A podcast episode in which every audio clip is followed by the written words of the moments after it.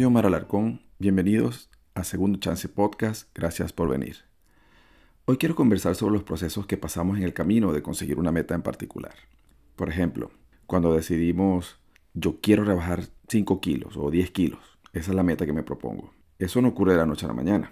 Debe existir un proceso en el camino. Comer sano, por ejemplo, hacer ejercicios, eh, cambiar algunos hábitos. Todas esas actividades que componen el camino el proceso que nos va a llevar a quitarnos esos kilitos de más que tenemos por allí. O cuando decimos, quiero correr un medio maratón en menos de dos horas. Ya es una meta un poco más definida, tiene ya un componente adicional, que es el tiempo, no solamente es completar la carrera, sino el tiempo. ¿Cuál es el proceso que tenemos que poner en, práctica? Bueno, entrenar paulatinamente, eh, de una manera metódica, midiendo los esfuerzos, llevando los tiempos, incluso llevando un librito allí, eh, variando los entrenamientos. Eh, puede ser adoptar algunos hábitos alimenticios. las metas no necesariamente tienen que estar relacionadas con el aspecto físico.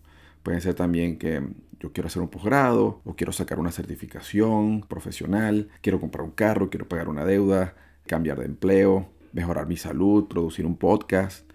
Todas esas metas también forman parte de las cosas que eh, de alguna u otra manera vamos añadiendo a nuestra vida. Todos en algún momento hemos intentado alguna actividad por primera vez, sin importar a qué edad lo hicimos. Por ejemplo, muchos de niños tuvimos la oportunidad de jugar béisbol, por ejemplo, ¿no? Batear una pelota fildear una pelota, jugar basquetbol, jugar voleibol o actuar en teatro, sin importar la edad, ¿no? Aprender otro idioma, asistir a una entrevista de trabajo. Todos debemos acordarnos cuando fuimos a una entrevista de trabajo por primera vez.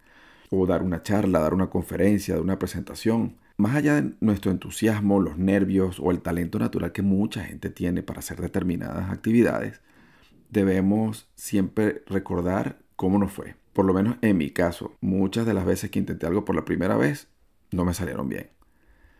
Pero una vez que uno se le va olvidando que te están viendo, que vas aprendiendo aquello de la coordinación manos y ojos a la hora de batear, o que vas aprendiendo a driblar una pelota cuando estás haciendo eh, basquetbol, o que vas aprendiendo tu libreto cuando estás haciendo una obra de teatro, o lo que vas a decir en una presentación, una vez que vas tomando confianza, que vas entendiendo el proceso, que vas entendiendo el camino, cambias el foco de la meta que te propusiste viéndola fijamente, a entender, a digerir, a aprender a, disfrutar cada etapa que te va a llevar a esa meta, cada etapa del proceso que te va a llevar a esa meta, esa meta que tanto anhelas, que tanto anhelamos. Por supuesto, esto es una serie de estrategias, tareas que tienen que ver con de repente aprender alguna habilidad nueva, conocer una persona, hacer algún tipo de práctica, cambiar algún tipo de hábito, pero lo importante es que abracemos el camino. Eso también nos va a ayudar con, las frustraciones que podamos tener, porque eventualmente se puede presentar algún paso atrás, algún salto atrás. Cuando no avanzamos con la premura que esperábamos, cuando yo esperaba tener esta mm, certificación para diciembre y no lo hice porque tenía mucho trabajo o porque mm,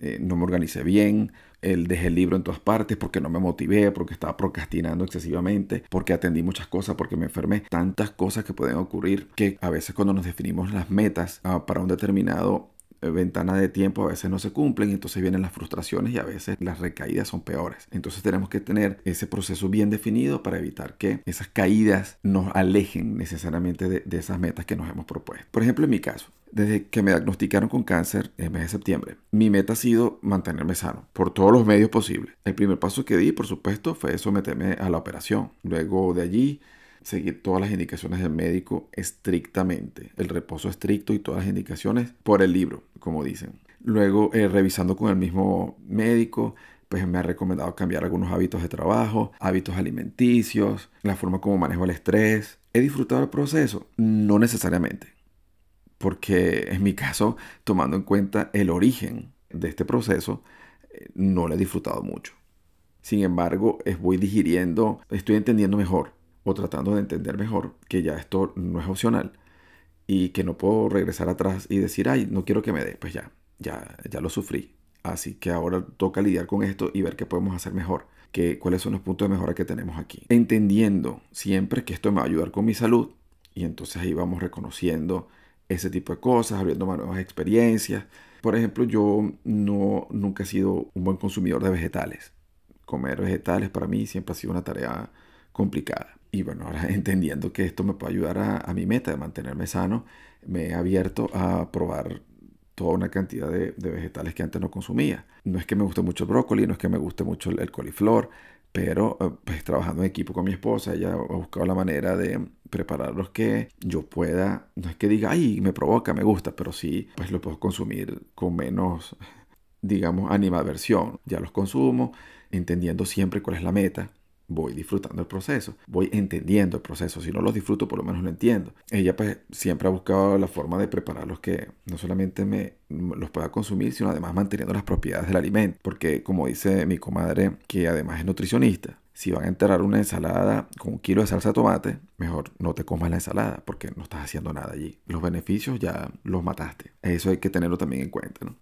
¿Qué he aprendido como parte del proceso?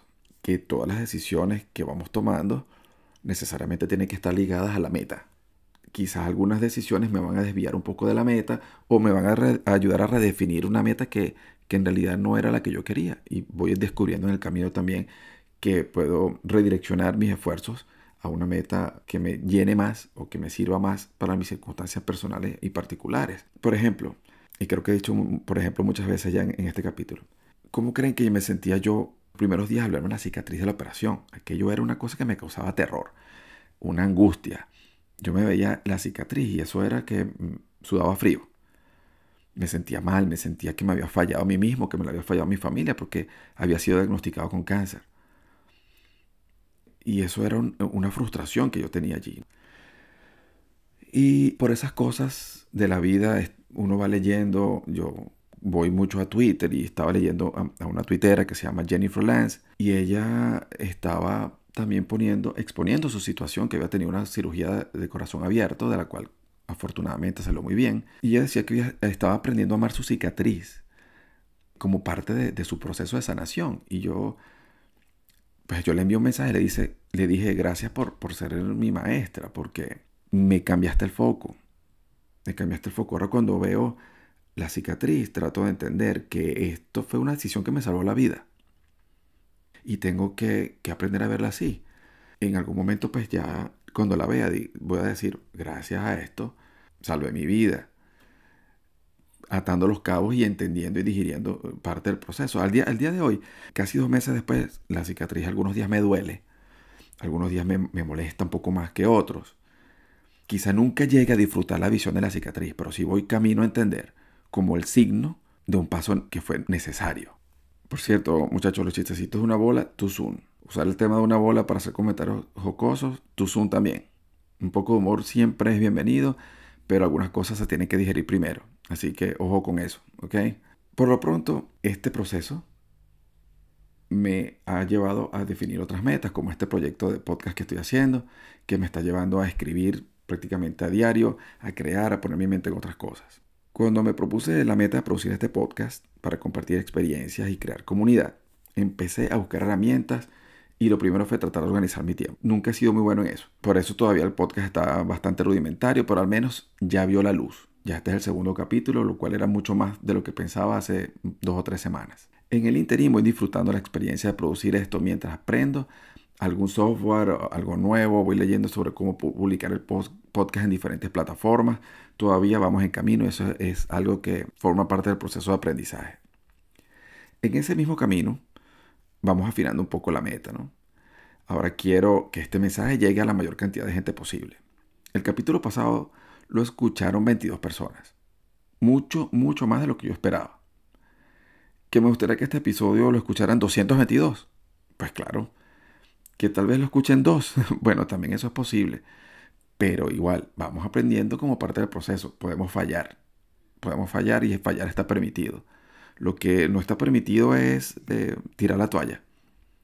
Si algo no nos está saliendo, simplemente hagamos reflexión, cambiemos tiempos, cambiemos opciones, incluso cambiemos la meta cambiemos la meta. Eso, nada está escrito en piedra. Y aunque lo estuviera, todos tenemos derecho a, cambiar en el camino y es, es, parte del mismo proceso. Por eso yo abrí este espacio. Este espacio es para ayudar. Es un espacio seguro donde podemos compartir experiencias. Me gustaría mucho conocer más sobre cómo podemos construir comunidad, cómo podemos ayudar a otras personas que estén pasando por alguna situación similar o alguna situación. Por allí me comentó alguien que, estuvo sufriendo depresión y me dijo, me conecté mucho con lo que dijiste, me conecté mucho con lo que dijiste en el primer capítulo. Me, me llena bastante porque si bien no puedo proveerte herramientas, por lo menos puedo hacer una especie de conexión contigo y, decirte que no estás solo, que no estás sola. Aquí estamos todos para ayudarnos. Así que e, ese, ese va siendo el mensaje. Si me quieren dejar un mensajito en Twitter, estamos allí como 2 chancepod y esta también es nuestra cuenta de correo en, Gmail, 2, el número 2, chancepod, arroba gmail. Pueden dejarnos también una nota de voz o, una nota escrita en la caja de comentarios de Anchor. Estoy de verdad deseoso por empezar, por seguir recolectando información. Mucha gente, claro, eh, mucha gente me, llega por WhatsApp porque las 22 personas que escucharon este podcast son básicamente mis amigos o mi familia y me llegan directo por allí y eso también es un camino de, comunicación que tenemos abierto, así que por allí también recibo eh, retroalimentación y estoy siempre bien pendiente de las cosas que me comentan. No quiero despedirme sin antes dejarles la frase de hoy que pertenece a H.G. Wells. No debemos permitir que el reloj y el calendario nos cieguen ante el hecho de que cada momento de la vida es un milagro y un misterio. Fíjense qué importante es esto, ¿no? No me queda más que darle las gracias por estar aquí, por haber llegado hasta este minuto y por haber escuchado el segundo capítulo también. Esto fue Segundo Chance Podcast. Gracias por venir. Y recuerda, abraza la vida y ama todo lo maravilloso que hay en ella. La producción de Segundo Chance Podcast se hizo en Anchor and the music of this podcast belongs to the super talented Joseph McDade, who can also be found on josephmcdade.com slash music.